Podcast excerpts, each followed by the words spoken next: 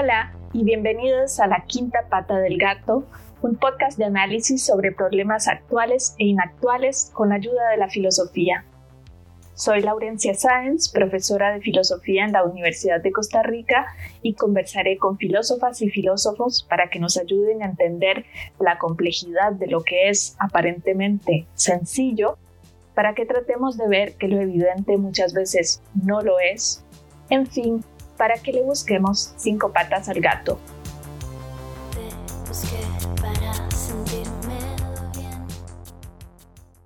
Hoy tengo el enorme placer de conversar con Ana Lucía Fonseca, filósofa, profesora en la Escuela de Filosofía y en la Escuela de Estudios Generales de la Universidad de Costa Rica. Y la ocasión es una muy especial eh, la próxima publicación de su libro Memorias de la Luna Oscura, una serie de 13 cuentos que, en los propios términos de la autora, versan sobre personajes proscritos y desterrados de la tradición judeocristiana. Es un libro polifónico en el sentido de que combina escritura literaria, grabados de Hernán Arevalo y también producción audiovisual y fotografía. Como lo dice una de las voces del prólogo que acompaña el libro, Memorias de la Luna Oscura nos confronta con la vigencia de nuestro pasado, de nuestros atavismos, con la actualidad de la prohibición al verbo, a la palabra, con el vigor del control sobre la naturaleza y sobre la sexualidad. Mas el indómito amor por el conocimiento que sostiene la autora nos encara también con la búsqueda de la libertad, aquella que nos permita el disfrute de la risa, de los sentidos, de la duda. Ana Lucía, bienvenida a La Quinta Pata del Gato. Lindo nombre. Bueno, buenas tardes y, muchas gracias. Bueno, el nombre es eh, subvertir esta idea de que no hay que buscarle la quinta pata al gato, ¿verdad? Pero, pero el planteamiento del podcast es como, ¿por qué no buscarle cinco patas al gato? A veces eso es lo que hacemos en filosofía, darle mucha vuelta y analizar y analizar las cosas. Y bueno, precisamente me parece que hay una afinidad entre tus cuentos y, digamos, este gesto de buscarle la quinta pata al gato en el sentido positivo de darle vuelta a historias que han sido contadas de una forma y eh, pones una mirada que subvierte esta manera tradicional de referirnos a ciertos personajes eh, de la tradición judeocristiana. ¿Cómo fue que nació esta idea de escribir estos cuentos? ¿Por qué sobre estos personajes proscritos? Bueno, otra vez entonces, muchas gracias y te aseguro que todos mis, los personajes de estos cuentos están en la, en la quinta pata del gato, ¿verdad? La meta que tuve allá por el 2016, por esas cosas que uno hace, Laurencia, que a veces cree que, que tiene la obligación de hacer y que no las ha hecho y hay que hacerlas. Entonces, eh, yo estuve trabajando en cuestiones políticas en mi pueblo con mucha mm, esperanza de que pudiéramos hacer algo distinto. Eh, no le hice caso a una voz interna que me, me, decía, Ana Lucía, mejor no te metas, pero me metí. Y en el 2016, em, por un, un, problema que hubo muy serio de una denuncia que planteamos un grupo de personas que pertenecíamos a un partido local, tuve que ir a, a lugares mm, empobrecidos en las periferias de mi, de mi cantón y vieras que tuve un encuentro muy cercano con situaciones de mucha injusticia, pero sobre todo situaciones donde una persona que ya de por sí tenía poder se aprovechó de las necesidades, de las vulnerabilidades, de las debilidades que podían tener para que lo apoyaran. Y realmente estas personas estaban en el margen. Eh, yo me frustré mucho porque no se logró nada, en realidad, sino tal vez recoger el, mal del que me hablaban estas personas, pero eh, como lo digo allí en la introducción del texto, sencillamente en la noche de ese día no pude dormir. Estaba mm, no solo en crisis en relación con mi condición eh, de que podía hacer algo políticamente, ¿verdad? Sino además mm, de mucho dolor por, por esta gente y me di cuenta que, que, tenía algo ahí, como dirían, entre pecho y espalda, ¿verdad? Y vieran, vieras que me, levanté a escribir de un tirón. Ese sí fue el único cuento, el más chiquitito es, pero lo escribí de un tirón y es el primero que se llama El Ángel Caído. Este fue la primera señal de que yo debía seguir escribiendo sobre personajes que siempre han estado en el margen, a un lado, han sido, como bien decías, proscritos. Y ahí empezó mi necesidad de ir dándole forma a una historia o a unas historias, casi todas escritas en primera persona, excepto dos o tres que como refieren la muerte de los personajes, por ejemplo, la muerte de, de Arrio o la muerte de Jezabel o la muerte de la papisa Juana, entonces tienen un narrador testigo, pero por eso se llaman memorias, no se llaman cuentos o relatos, sino que se llaman memorias. Son las memorias mm, de estos personajes. Yo siempre les digo a las amigas que yo les presté la voz como una amanuense, eh, porque tenían cosas que decir que no se han dicho o si se han dicho en la tradición paralela a la tradición oficial, en nuestro país, por lo menos que yo sepa, se han dicho o se ha dicho poco respecto de estos personajes. Entonces ahí empezó todo con la gran colaboración y la complicidad sobre todo de mi buena amiga Jania Rodríguez y de Pedro Murillo, eh, del mismo Hernán lo que hizo los grabados para, para que se reprodujeran en el libro. Y después la, la participación también de Marco Carbonell, que nos ayudó con el diseño y realmente es parte del equipo y de la complicidad con la que hemos trabajado con estos textos. Claro. Antes de que entremos a hablar sobre los personajes que abordas en, en, los cuentos, ¿hay alguno o alguna que te sea particularmente cercana o cercano? Bueno, en realidad hay dos. Ajá el, aun cuando en, en el segundo de los cuentos nunca se dice el nombre, es obvio que estoy hablando de Lilith. Y, la amante eh, de Eva. La amante de Eva, sí. Por muchas razones resultó para mí profundamente cercana, eh, sobre todo porque la, la tradición judía la considera un demonio perverso, como, como consideran a todos los demonios, y no en el sentido que tuvo en las religiones mesopotámicas. Es un personaje entrañable eh, que supo decir que no, eso me, me sedujo del, del, personaje. Y la otra es precisamente la, la, papisa, la papisa Juana, porque realmente encontró la muerte, a pesar de que sabía que ahí iba eso, encontró la muerte en un mundo absolutamente masculino. Roma, el papado, eh, esas dos mujeres, las que las tengo todavía y las tendré siempre muy cercanas, eh, estas dos, la papisa y, Lilith. Y la papisa Juana, para contexto de, las personas que nos escuchan, es esta mujer que eh, en el siglo que fue 10, siglo 8, se, se disfrazó de, de, hombre y fue, eh, digamos, haciéndose pasar por un hombre que se piensa que ejerció el papado, hasta que se descubrió que eh, era una mujer y de una manera eh, muy trágica. No, no vamos a decirlo todo porque es como hacer un spoiler. Este eh, es en efecto un personaje muy interesante, ¿verdad? Que desafía a la autoridad, que ocupa una posición que en esa época estaba prohibida para una mujer. Y sigue, y perdón, y sigue, sigue, prohibida, ¿sí? Y sigue prohibida en muchos, sí, no, eh, eh, iba a decir en ciertos sentidos, no, totalmente eh, sigue siendo prohibida. No hay en este momento en la Iglesia Católica, no, no sería posible para una mujer, no digamos ser papisa, sino ni siquiera ser eh, sacerdotisa. Así es. Precisamente, bueno, en varios de los cuentos se aborda esta relación de las mujeres con el saber. Eh, está este personaje de eh, la niña y el penitente, la niña que cuestiona aquello que se le presenta como una evidencia, ¿verdad? Y ella nota inconsistencias en las historias que le cuentan. Está también la amante de Eva, que también tiene que ver con el conocimiento, y el, el cuento de Pontifex Maximus, que es sobre eh, la papisa Juana. Pero bueno, sos filósofa y eh, me preguntaba cómo lo relacionas con la manera en que en la filosofía también las mujeres hemos sido excluidas en esa tradición.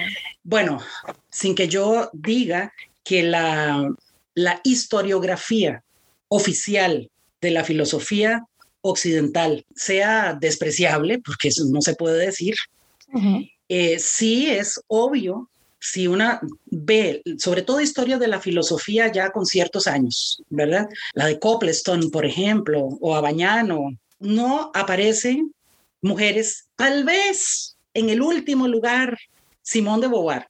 Y esto porque estaba al lado de, Sartre. No existen, o por lo menos no existen contadas, no existen planteadas, no existen explicadas. Que las hubo, las hubo y lo sabemos. Eh, pero, pero eh, las, la difusión de ese pensamiento o bien acabó porque no, no hubo resonancia y escritura al respecto, o las mismas circunstancias las acallaron a estas filósofas, es que no se piensa en, la, en Hipatia, por ejemplo, esas las circunstancias también hicieron de ella una tragedia hacia el final de su vida. Ahora, la, eh, ha habido, ha habido y ha habido muy buenas eh, pensadoras que han incluso se han enfrentado al pensamiento oficial eh, masculino de ciertos hombres, ¿ah? que ni siquiera de todos los hombres, de ciertos hombres con alguna suerte, inteligencia también, relevancia social, etcétera. Pero esto ni se enseña, ni se investiga o se investiga poco, hasta los últimos años quizás, que las mismas mujeres hemos sacado de ese cajón del olvido a muchas filósofas importantes eh, y, o la importancia se ha reconocido ahora, no en el momento, también eso ha pasado. Las voces filosóficas que yo aprendí en toda mi carrera, todas fueron masculinas, todas.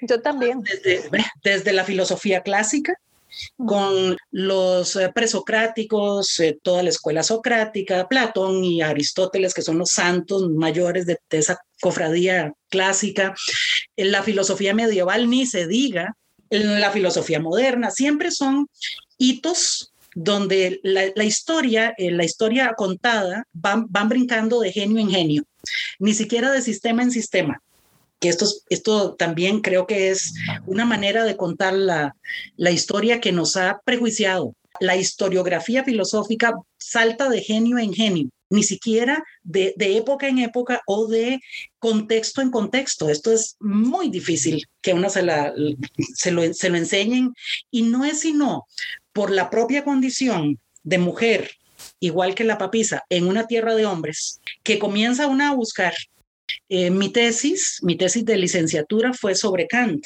y en ese momento mm, yo recuerdo las dudas que tenía respecto de si yo estaré interpretando mal al gran Kant y no al gran Kant, sino al gran Kant, ¿verdad? y si, si, si realmente quiso decir esto o si dijo aquello otro y yo no me he dado cuenta, como si yo tuviera la responsabilidad de reproducir con la exactitud de una mm, copista lo que Kant quiso decir. Y vieras que entonces me di cuenta que leyendo, Kant tiene muchos vacíos. En ese momento yo estaba muy joven, eh, tal vez no, no pude ver más allá, pero los que vi me produjeron una, una gran duda eh, de si, si realmente era, era cierto lo que estaba viendo, porque era Kant. Y como de Kant siempre se dice y cierto, es un hito en la epistemología, hay un antes y un después de Kant, eso nadie se lo quita, pero que tiene vacíos, tiene vacíos. Por ejemplo, a mí una cosa que me, me sorprendió profundamente es la, la teoría del sujeto en Kant, porque el sujeto en Kant no es el sujeto humano que hace ciencia. Y me di cuenta por el epígrafe de la crítica de la razón pura, de, de nobis ipsis silemos, acerca de nosotros mismos nos callamos. Es de Bacon de Berulamio el, el epígrafe. Y yo dije, pero ¿por qué callarse? ¿Por qué no? Si al fin y al cabo la, ciencia es un producto del ser humano, con todos sus sesgos, prejuicios, contextos. Eh, ¿cómo, ¿Cómo es esto de que acerca de nosotros mismos nos callamos? Entonces, ¿quién diantres es el sujeto eh, que, que, hace ciencia? ¿Quién es eh, el ser humano que está detrás de ese producto? Pero esto no, te lo digo ahora así con una tranquilidad, en ese momento me produjo muchas dudas de, ¿será que yo estoy leyendo mal? ¿Será que, bueno, tuve la, no sé si es una suerte o qué, de que mi director de tesis era Roberto Murillo y me dijo algo que me dio ánimos para seguir eh, por ese lado. Y me dijo, mire, Ana Lucía, es su tesis. Algo tan simple como eso, es su tesis, usted defiéndala pero su tesis. No se eche para atrás. eh, si equivocada o no equivocada, usted no se eche para atrás, siga. Y así seguí.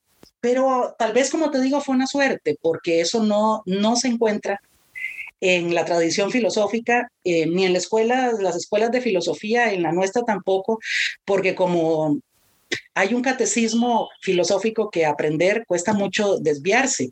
Y si una se desvía y además es mujer, debe ser que no sé, debe ser que amaneció de, malas, eh, como se dice eufemísticamente, tiene el periodo, ¿verdad? no sé, alguna pataleta le, le, dio porque es que no, no, no, no se hinca a reflexionar. Eh, esto yo por dicha lo dejé atrás y yo he hecho mis propias interpretaciones últimamente, sobre todo en los últimos años, he leído, me perdonad la expresión, pero lo que me ha dado la gana, ya no tengo que leer lo que eh, eh, se exige en ciertos contextos y realmente me quedo con algunas cosas valiosas, pero no con todo personajes o las historias de personajes como las, las, de, las de la luna oscura, las de mis relatos, eh, muestran que hay un lado que es el de la luna oscura, que no se ve, pero que a lo mejor es más importante que lo que realmente queremos ver o mostramos. Es la quinta pata del gato, de nuevo. Es la quinta pata del gato, por eso te dije, esos personajes van por ahí. Sí. Bueno, justamente que quería volver un poco a retomando el hilo sobre tus cuentos esta pregunta que haces al leer a Kant que dice, hay que callar esto, hay que hacer silencio sobre esto y preguntar, pero ¿por qué? Es precisamente eh, lo que hacen muchos de estos personajes. Por ejemplo, ¿podrías decir rápidamente sobre qué es esta historia de la niña y el penitente? Claro, es que es en parte, en parte una referencia a mi infancia, porque cuando yo estaba pequeña me contaban mis, sobre todo los tíos mayores, eh, tíos de mi mamá, tío abuelos míos y otra gente del, del barrio, contaban la leyenda del judío errante. Y esa leyenda es tremenda. Es la leyenda de un hombre que hizo algo. Eh, las historias aquí varían, pero en la historia que a mí me contaron es que era el hacedor de clavos de del momento en que Jesús fue crucificado y hizo los clavos para la crucifixión. Y mm, en un momento en que iba Jesús camino al Calvario, lo apura y le dice, camina, camina. Y Jesús, ese Jesús que como se dice allí en el cuento, también tiene una imagen lírica de bondad absoluta, ese Jesús en la leyenda se volvió donde quien lo apuraba, el hacedor de clavos, y le dijo, yo descansaré, pero tú andarás errante hasta el fin de los días. Y entonces esta eh, leyenda eh, a mí eh, me dio una mezcla de, primero de terror, porque yo no me quería encontrar semejante personaje que además cargaba un saco lleno de clavos, pero no se podía detener y no moría nunca aunque quisiera, aunque pidiera a gritos morir, no podía morir. Entonces, de mi encuentro con este personaje, en parte por el terror y en parte por una compasión que me invadió profundamente, estos sentimientos encontrados fueron los motivos que me hicieron escribir La niña y el penitente. Hay una, una, niña que recuerda a ese penitente estas motivaciones ve que salen de o de historias, eh, las historias bíblicas, o, esta que sale de una leyenda, de una leyenda con difusión vernácula, ¿verdad? Pero que creo que dice mucho, porque si te das cuenta, en Laurencia es desproporcionado el castigo para un hombre que que no pecó más que de ser el hacedor de clavos y de apurar a alguien, que a lo mejor hasta lo apuraron a apurar, y sin embargo el castigo es desproporcionado. Ve que aquí hay un, un tema que hasta podría desarrollarse desde el punto de vista del derecho, de la proporcionalidad del castigo. Exacto. Por eso creo yo que son cuentos filosóficos también porque tienen esta eh, potencial de plantear preguntas filosóficas como estas, en qué consiste la responsabilidad, cómo, cómo pensar eh, la responsabilidad de un hacedor de clavos. Volviendo un poco al hecho de que te formaste en una tradición filosófica y por qué haber escogido escribir de forma literaria sobre personajes que tienen más que ver con esta tradición religiosa. Bueno, primero porque me, formé en esa tradición. Voy a empezar. Eh, muy joven, por un asunto que eh, tiene que ver más con cuestiones biográficas, muy joven, te digo, 13, 14 años, eh, me empeñé en leer la Biblia completa. Eh, precisamente porque, bueno, no me convencía mucho lo que me, decían, casi todo tan, tan culpógeno, tan arrinconador de la alegría, del, pensamiento, de la duda. Entonces leí completa. Más tarde me llamó la atención la forma tan maniquea en que se mm, localizan los personajes en la Biblia, como en todos los libros sagrados. Si la narración es maniquea, es más fácil saber con quién, es, con quién se está. Si usted está con el bien o está con el, blanco o negro, ¿verdad? Es blanco o negro, exactamente.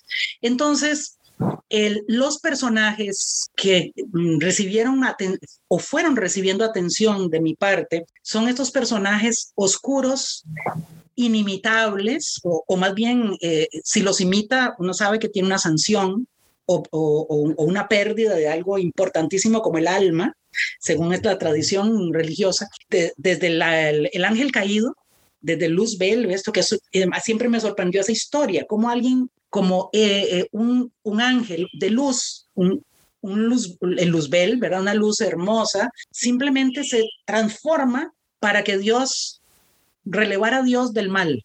Eh, este tipo de cosas me inquietaban. Em, unos llegaron más bien un poco tarde a esas reflexiones. Por ejemplo, un personaje que yo había leído en mis primeras lecturas de, la Biblia, pero que no le había dado la importancia que, que, creo que tiene desde la perspectiva esta que de, verlo desde la otra orilla, ver el personaje desde la otra orilla, es Jezabel. Jezabel es, eh, para mí fue un, redescubrimiento, porque sabía quién era, pero no sabía la dimensión de su, de su historia. Entonces, eh, esa fue cuando empecé a escribir estos textos, comencé a, repasar la Biblia y dije, ¿y por qué no Jezabel? ¿Por qué la tengo tan olvidada? Y porque además en la tradición cristiana, sobre todo no tanto en la católica como en la tradición cristiana no católica, la tienen por el antimodelo, una antihéroe, ¿verdad? De, de, las, de lo que debe ser una mujer y lo que debe ser una mujer además casada y con hijos, lo que debe ser la maternidad. Y entonces es, es un personaje que todavía tiene ese potencial subversivo, ¿verdad? Porque todavía no hemos terminado con esta ideología de, de qué debe ser una mujer y cómo debe ser mamá y, ¿verdad? De todos estos roles que la siguen limitando o cómo debe ser reina, porque ella llegó a ser reina cuando murió acá su, su marido. Todas las historias de mujeres que tienen alguna relevancia en la Biblia son asociadas con el mal. Si se asocian con el bien, aún, ojo a esto, aún cuando hagan, eh, realicen acciones repudiables, mm, por ejemplo, como cortarle la cabeza a Holofernes en el caso de Judith, eso sí, eso sí vale y eso sí es, es asociado con un acto bueno. Eh, de allí entonces lo que te decía, del maniqueísmo que legitima el, mal mientras esté de mi lado. Y precisamente entonces estos personajes que están un poco en los intersticios, ¿verdad? Que tienen esta ambigüedad, que no son ni absolutamente buenos ni absolutamente malos, ¿verdad? Son los que más, más nos plantean dilemas, más nos hacen reflexionar sobre qué es, qué es el bien, qué es el mal. La existencia del mal es en efecto un problema para la posición según la cual existe un Dios omnipotente que es absolutamente bueno, porque evidentemente si Dios es absolutamente bueno porque permite la existencia del mal, cómo es posible reconciliar la infinita bondad de un Dios con el inconmensurable sufrimiento del mundo. Y precisamente en uno de, los cuentos titulado Un blasfemo en Cartago, pones en escena al personaje eh, llamado Juan de Aguilar. Y entonces este personaje eh, en, el texto hace referencia al Cándido de Voltaire, ¿verdad? El, cuento de, filosófico de Voltaire, y, dice, cito, al igual que mi admirado Voltaire, yo sostengo que la presencia del mal en el mundo es innegable y que son vanos los esfuerzos por justificar la providencia. Como el Cándido de Voltaire, después de viajar por países reales e imaginarios, puedo ratificar con contundencia que el mundo en el que vivimos no es, ni será nunca, el mejor de los posibles y que lo único que nos queda es cultivar nuestro propio jardín. Así es como termina el Cándido, ¿verdad? Con esta frase debemos cultivar nuestro jardín. Uno de los ejemplos paradigmáticos de, del mal y de la dificultad de racionalizar, eh, explicar y justificarlo es el gran terremoto de Lisboa, de 1755. Ese mal que no se deja explicar y justificar por, por, la lógica del principio de razón suficiente, ¿verdad? Según el cual todo lo que es tiene una razón, una razón suficiente para ser como es. Entonces, bueno, en efecto, yo al leer eh, este cuento me preguntaba si esto también refleja tu posición filosófica en relación con el problema del mal y con los discursos que, que buscan justificarlo, que buscan encontrarle una, una lógica, una, una razón al mal.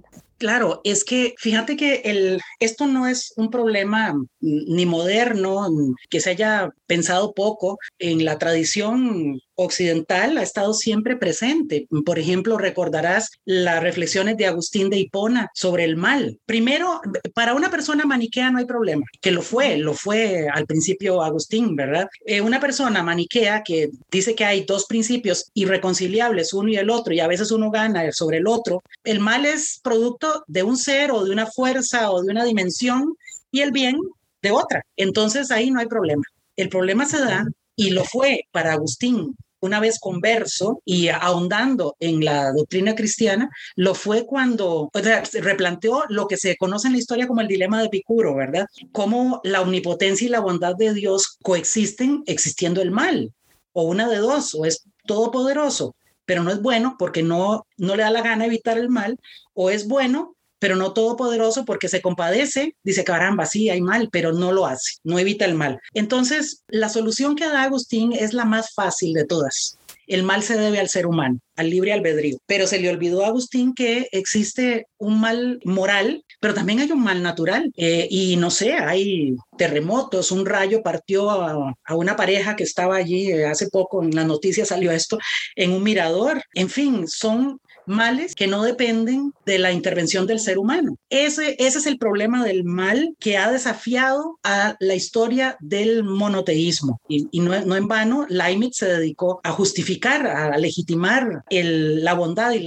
y el todo poder de Dios ante el, el mal. De hecho, se llama teodicea. Teodicea es una justificación de Dios, hacerle justicia a Dios pero realmente el mal, así como el bien, es injustificable. Es más, el, el, mal para los seres humanos siempre es mal cuando nos toca o a quienes nos importan, porque, bueno, una de las cosas que llamó mucho la atención en el terremoto de Lisboa eh, fue cómo, cómo se salvaron las prostitutas que vivían en los afueras del, de, la ciudad y en cambio los que estaban rezando el día de, todos los santos, el primero de noviembre de, de 1755, se quedaron atrapados y muertos debajo de todos los escombros, más los incendios por las velas, más el tsunami que se vino desde el río Tajo, ¿verdad? ¿Cómo, cómo sucede esto?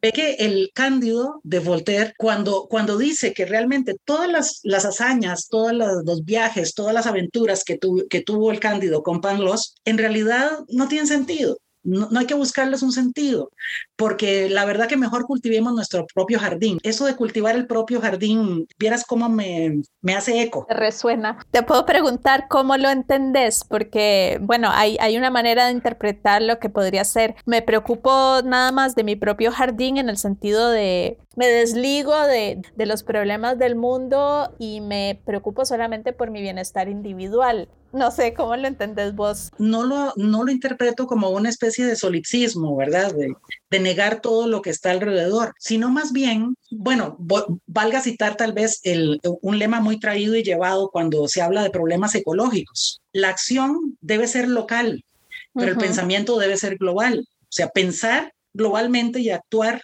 localmente. Primero, lo local no es tan pequeño como se cree. Eh, segundo, lo, local va desde lo más íntimo hasta lo más cercano, ¿verdad? Va de lo íntimo a lo cercano, pero lo cercano no siempre es lo que tenemos más a mano. Entonces, yo creo que es una preocupación más por lo local, por lo que se puede hacer, pero sin dejar de pensar y de preocuparse por un contexto mayor. Eh, pero, pero sí es en ese sentido, no solipsista, sino creo realista.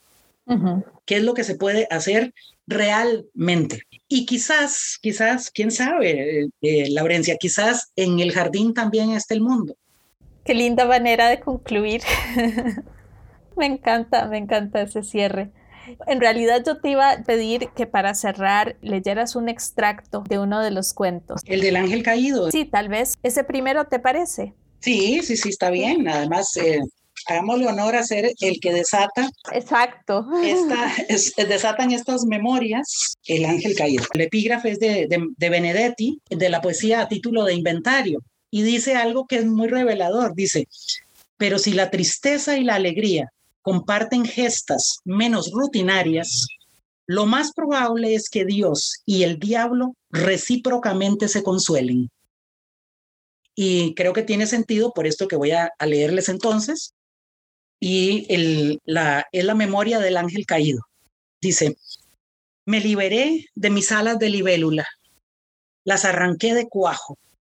Fue un gesto limpio y seco la única manera de no arrepentirse era olvidar las promesas, tener presente solo el dolor del pasado. Fui creado para ser rey entre los seres alados, el privilegiado testigo de su verdad. La verdad primera, terrible y solitaria, de que el fruto prohibido existió antes del árbol, antes de la semilla, antes de cualquier Edén. Me llenó la mente con su fábula, pequeño teatro de marionetas sin voluntad, autómatas de su orgullo. Por eso no pude más y arranqué mis alas. Caí en picada desde lo más alto, rodé hasta los abismos y comprendí la nada. Mientras bajaba, oí su risa de trueno. Era la risa triste de un abandonado. Ahora soy peregrino de arrabales donde vagan las sórdidas criaturas que salieron de sus manos en el último momento, cuando él ya estaba cansado y viejo. Olvidé decir que yo soy su obra de juventud. Compadezco a estas sombras implorantes y a veces les doy un motivo para que la soberbia la saque del olvido. Pero mi gozo dura poco. Él me castigó con lo efímero. Todo lo que toco se transforma en oro de tontos, pero por un instante relumbra y ennoblece. El creador no soporta el brillo de una idea, por fugaz que sea. Por eso inventó la culpa y el destierro. En este día final, Armagedón de mi falso triunfo, le revelaré en venganza su último secreto. El infierno estará tan vacío como el cielo. Y al decirles esto, acabo de perder mi puesto en la tierra. Creo que me aburriré en su deshabitado reino si me llama. Solo estaremos él y yo mirándonos fijamente. Este es el ángel caído. Muchísimas gracias, Ana Lucía. Esto fue La quinta pata del gato con Ana Lucía Fonseca. Su último libro, Memorias de la Luna Oscura, estará próximamente en venta en las librerías del país. Se publica por la editorial de la Universidad de Costa Rica. Gracias, Ana Lucía. A vos, a vos un abrazo. Un abrazo.